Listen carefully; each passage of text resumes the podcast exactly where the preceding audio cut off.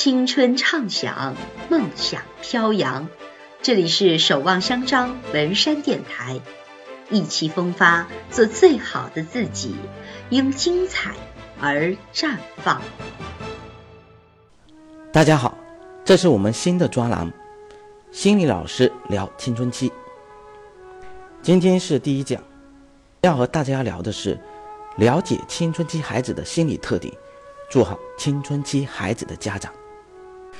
看到孩子逐渐长大呀，很多的家长在欣喜之余啊，又隐隐的感到了些许的无奈，些许的紧张。因为有一天，做家长的我们突然发现自己的权威性在孩子面前下降了，孩子开始变得不那么易于管教了，不那么顺从了。为什么会这样子呢？答案只有一个：你的孩子已经开始长大了。开始进入青春发育期了。心理学家发现呀，在孩子十岁之前是对父母的崇拜期，二十岁之前是对父母的轻视期，三十岁之前是对父母的理解期，四十岁之前是对父母的深爱期，直到五十岁才真正了解自己的父母。十岁到二十岁之间是代际冲突最为激烈的时期。有人形象的形容，十二到十八岁这个年龄段可以让父母衰老二十岁。也就是说，这个时期的孩子最让父母操心、伤心和伤脑筋的。有几位我咨询的家长也在说，在孩子小的时候，听别的家长说孩子如何不听话，家长如何生气，如何被气哭，都觉得不可思议，心想带孩子还不简单吗？顶多是累点罢了。现在才真正尝到了家长难当的滋味，别说哭了，有的时候都快被气死了。还有一位家长说，长那么大也没有受过这种委屈。面对青春期的孩子，真的不知如何是好，打不得，骂不得，哭不得，笑不得。那么，如何做好这个时期的家长，成了我们最为关心的话题。我觉得我们主要要做好两点：第一点，了解青春期孩子的特点；第二点，掌握一些与青春期孩子沟通的方法和技巧。我们先来聊聊第一点，了解青春期孩子的特点。进入青春发育期的孩子，除了生理上的变化以外，更主要的是表现在心理上的突然变化，具体表现在以下几个方面。第一个方面，自我意识在这个时期出现质的变化。青春期的孩子对于自我的体验和感受前所未有的清醒。如果说在幼儿园和小学阶段，孩子对自己的认识和评价基本上是服从成人意见的，那么青春期的孩子则完全不同了。他们对自己产生了强烈的兴趣，热衷于思考自己的优点、缺点。特点显得十分的自恋，同时又经常夸大自己的缺陷，因为自己的不够完美而沮丧。我曾经咨询过这样的一个孩子，其实他各方面都挺优秀的，数学得了九十四分，语文得了九十八分，英语呢在班级也是名列前茅。但是这个孩子总觉得对自己各方面都不满意。他跟我说：“老师，我的体育……”不如某某某，我的舞蹈不如某某，我的英语不如某某某。在他的眼里面，他什么都是缺点，别的同学什么都是优点，因为他总是拿自己的缺点和别人的优点进行比较。第二个方面，独立性增强。进入青春期的孩子总是希望得到他人的承认和尊重，希望摆脱成人的约束。渴望独立，不知道大家有没有这样的体会？孩子进入青春期之后啊，他的行为就跟以前不一样了，变得有点叛逆。比如说，他要求要有独立的环境，比如你说他两句，他就给你顶嘴。其实这些都是孩子独立性增强的一些表现。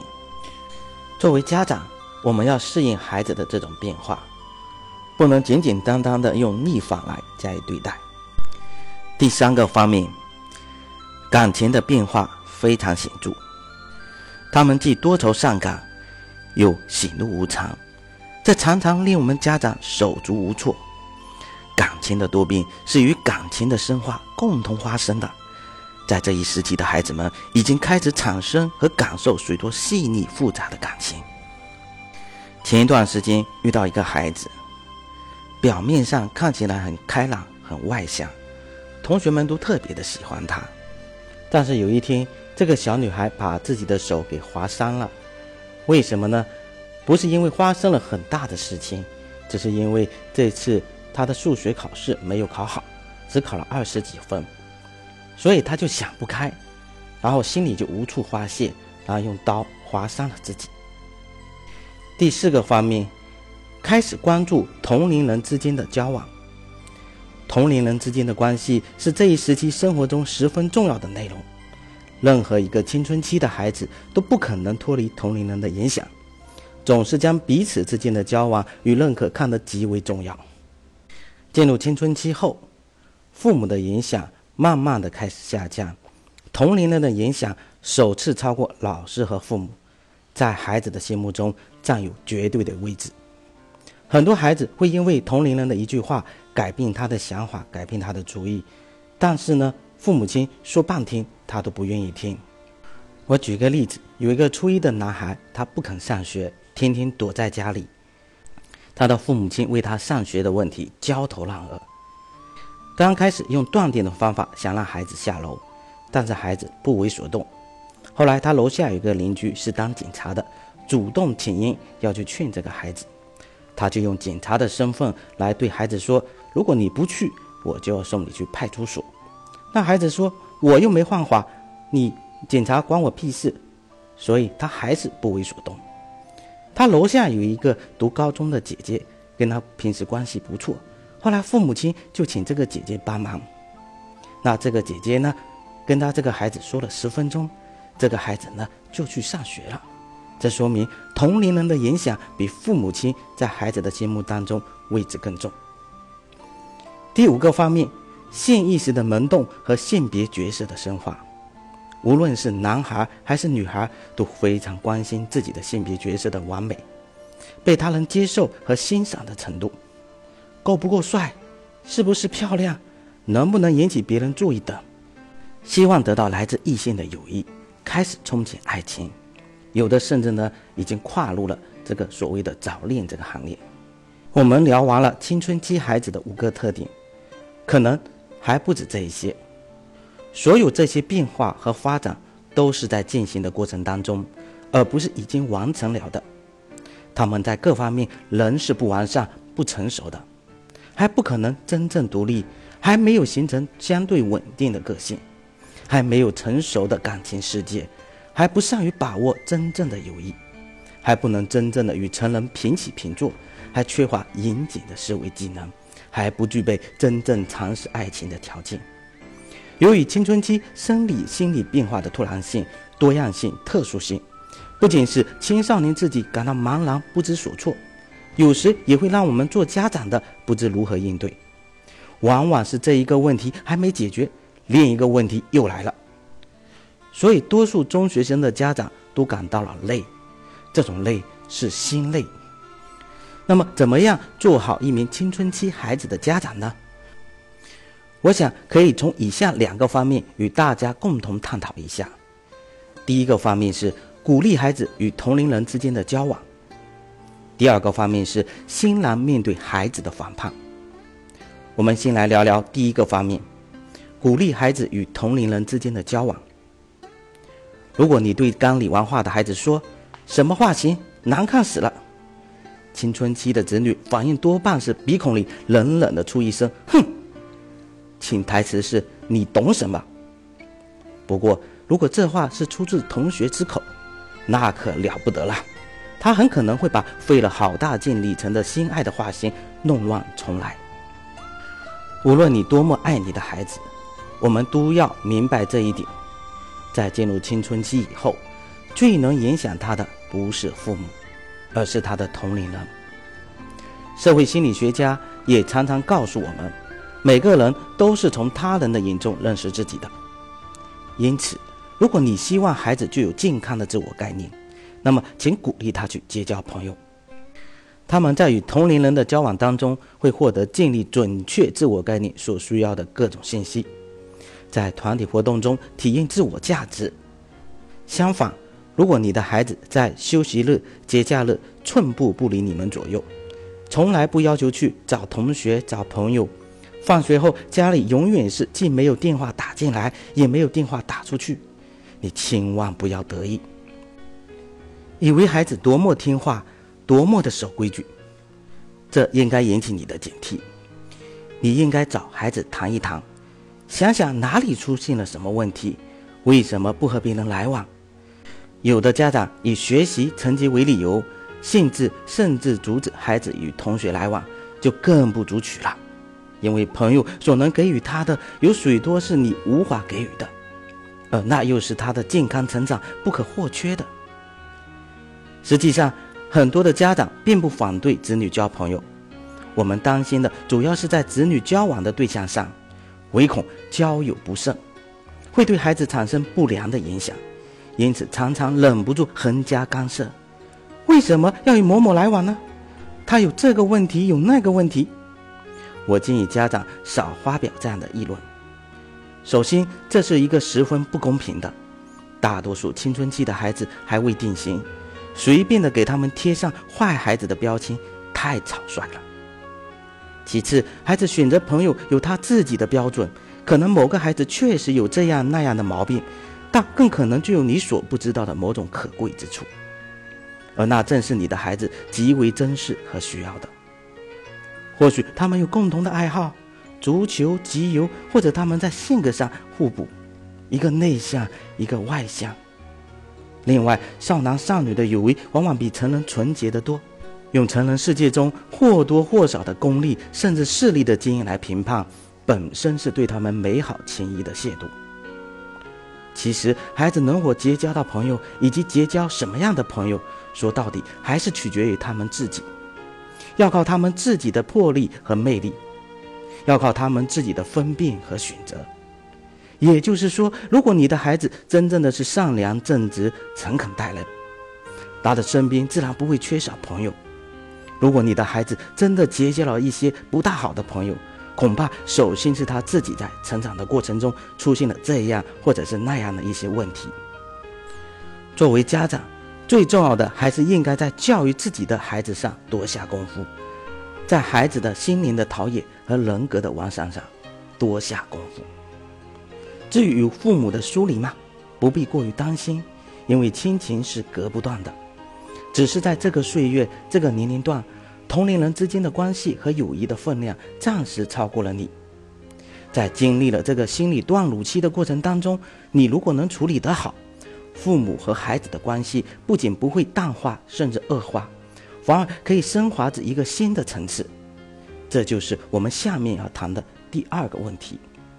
新郎面对反叛，接下来我们聊聊第二点：新郎面对反叛，与同龄人关系密切，与家长的关系慢慢的疏远，这是在同一时期发生的同一件事情的两个方面。提到疏远和反叛，家长们往往掩饰不住自己的激愤和失望。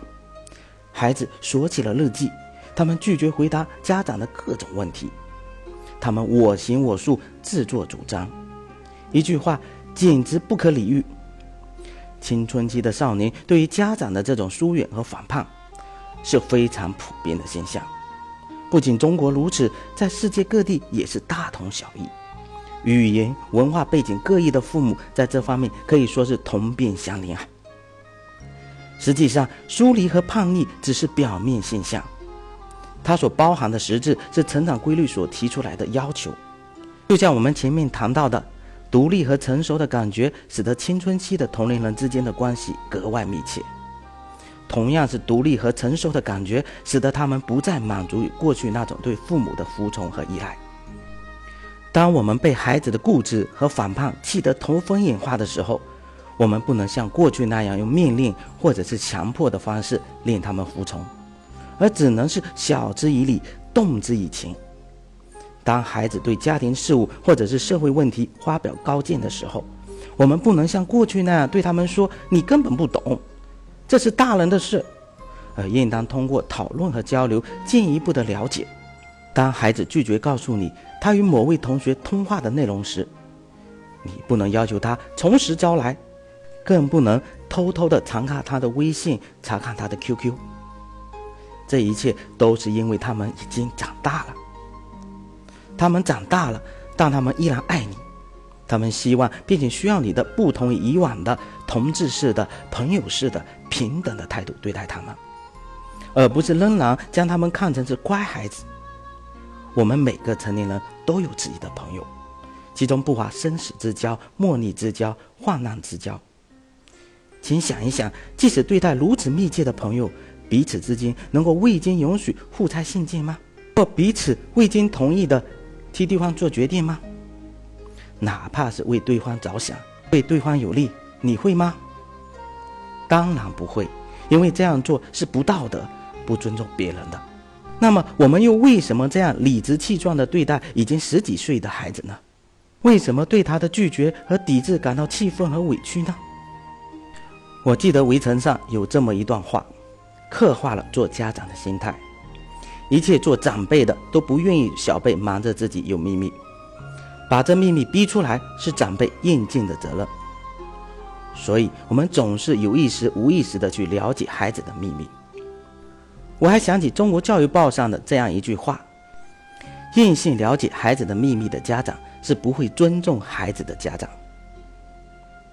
我下面有几条建议供大家思考。第一条建议是，请记住要像对待成人一样对待你的孩子。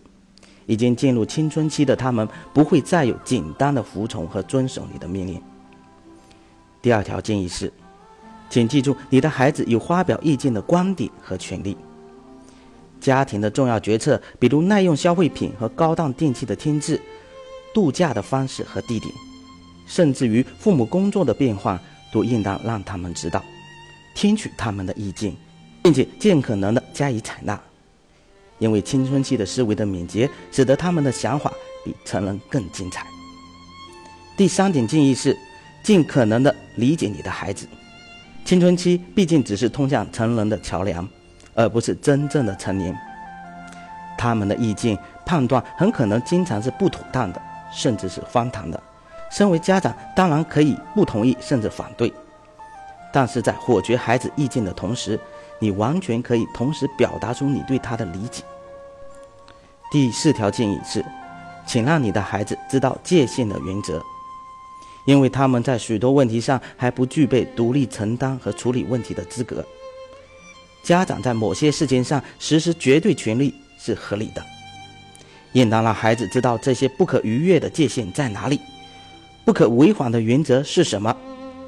但是，如果你的界限和原则过多，他们就将形同虚设，会遭到或明或暗的坚决反抗。最爱孩子的莫过于父母，最温馨的教育环境莫过于家庭。既然与成人关系的调整和重塑是青春期的必修课，家长与其一味的埋怨孩子的逆反，不如欣然的面对。好的，我们这一讲就讲到这，谢谢大家的倾听，我们下一讲再见。